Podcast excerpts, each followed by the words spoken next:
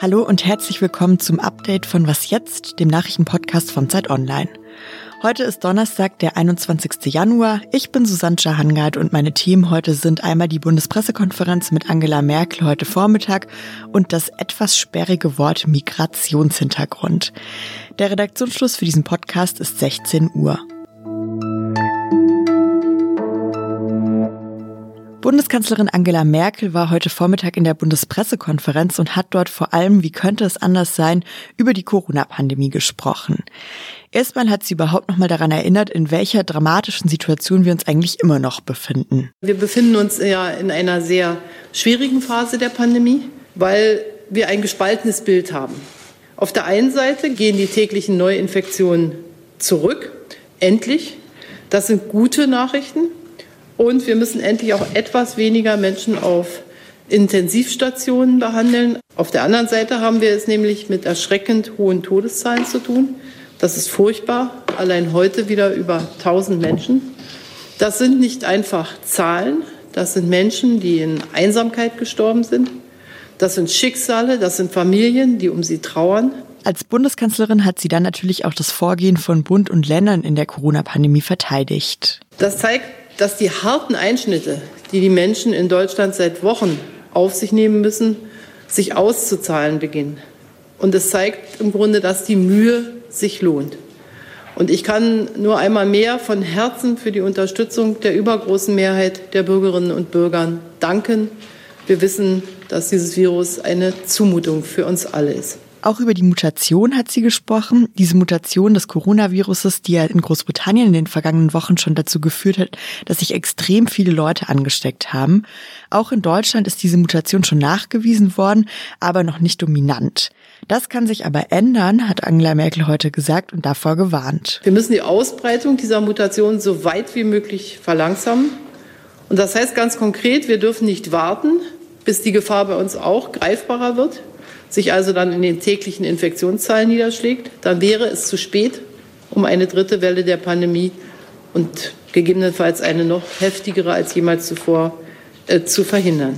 Der Lockdown, den wir gerade haben, der gilt jetzt erstmal offiziell bis zum 15. Februar. Wichtig ist es natürlich, eine Strategie zu entwickeln, wie es dann danach weitergehen soll. Das hat auch Angela Merkel heute gesagt und klargemacht, alles auf einmal wird ganz sicher nicht öffnen. Ihre Priorität liegt auf den Schulen und den Kitas. Ja, und wie es danach weitergeht, das müsste man natürlich noch sehen. Ich würde mal sagen, aus praktischen Gründen müssten wir dann bald die Friseure rannehmen. Ähm, und, ähm, aber das ist jetzt mehr anekdotisch. Derzeit findet die Agrarmesse Internationale Grüne Woche statt. Wie so vieles nicht in Präsenz, sondern online. Heute gab es dort zum Beispiel eine Diskussion über den Green Deal, den Fahrplan für eine nachhaltige Wirtschaft der Europäischen Union. Darüber diskutiert haben die Grünen-Politikerin Renate Künast, die Fridays for Future-Aktivistin Julia Töring und der Bioland-Präsident Jan Plagge. Es ging um Fragen wie, was heißt eigentlich Klimaneutralität im Agrarbereich? Unter welchen Bedingungen machen LandwirtInnen mit? Und was können auch wir als VerbraucherInnen tun, damit die Landwirtschaft nachhaltiger wird? Schon heute Vormittag hat sich Bundeslandwirtschaftsministerin Julia Klöckner auch zu dem Thema geäußert. Sie hat die Bäuerinnen und Bauern eindeutig verteidigt. Die Landwirtschaft befinde sich in einer massiven Umbruchphase. Viele KritikerInnen würden die Leistung der Bauern gar nicht anerkennen, zum Beispiel, dass sie jetzt schon viel weniger Pflanzenschutzmittel einsetzen und dadurch die Umwelt besser schützen. Man dürfe sowieso bei der Landwirtschaft nicht nur auf Tier- und Umweltschutz schauen, sagte Klöckner, sondern müsse eben auch immer daran denken, dass die Betriebe wirtschaftlich profitabel bleiben. An ihre Kollegin Bundesumweltministerin Svenja Schulze von der SPD sagte sie, diese sehe häufig nur die Ökologie, nicht die Ökonomie. Wenn Sie Lust bekommen haben, noch einen größeren Einblick in die Grüne Woche zu bekommen, dann können Sie auf der Homepage ab morgen für drei Monate die Talks dort in Videos nachschauen. Und die Homepage verlinke ich natürlich gerne in den Show Notes. Sie nennen uns Mimimis mit Bürger mit Migrationshintergrund. Seit 15 Jahren ist es ein fester Begriff in der Statistik, der Migrationshintergrund. Migrationshintergrund, das bedeutet, man selbst oder mindestens ein Elternteil ist nicht mit der deutschen Staatsangehörigkeit geboren worden. Ein Expertengremium der Bundesregierung hat jetzt gesagt, dieser Begriff muss neu definiert und neu benannt werden. Der Begriff Migrationshintergrund umfasse viel zu unterschiedliche Gruppen und dadurch werde die Aussagekraft geschmälert.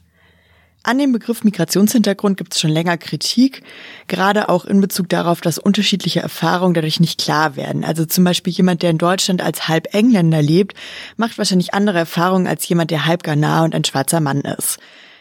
Deshalb benutzen viele stattdessen oder auch zusätzlich Kategorien wie Weiß und Schwarz oder People of Color, um Rassismuserfahrungen sichtbar und damit auch besprechbar zu machen.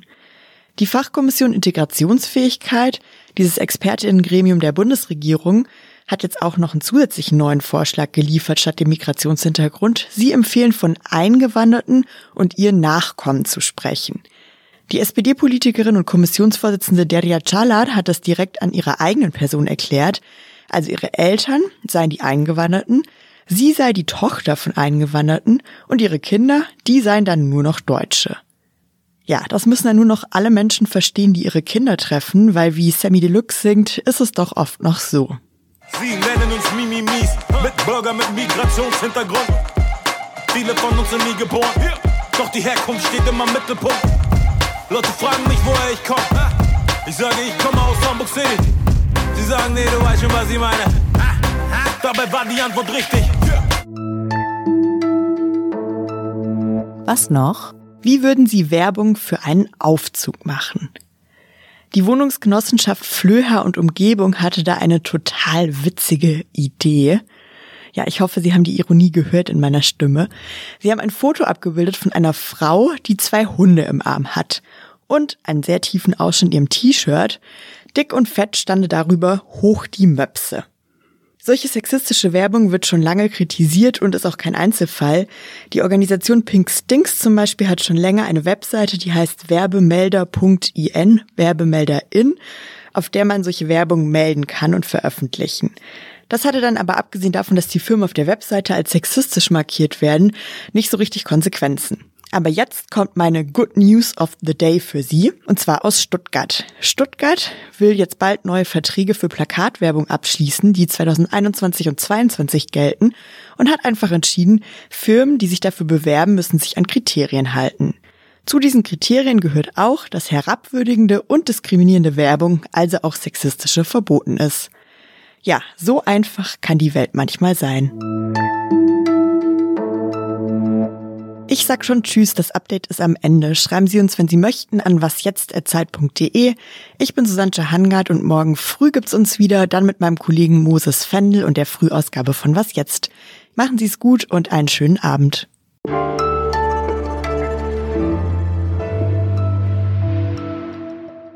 Diese Pandemie wird mit Recht von allen als eine Zumutung empfunden. Und wenn Zumutungen sehr lange dauern, dann werden sie immer schwerer auch zu ähm, bewältigen. Das gilt jedem so.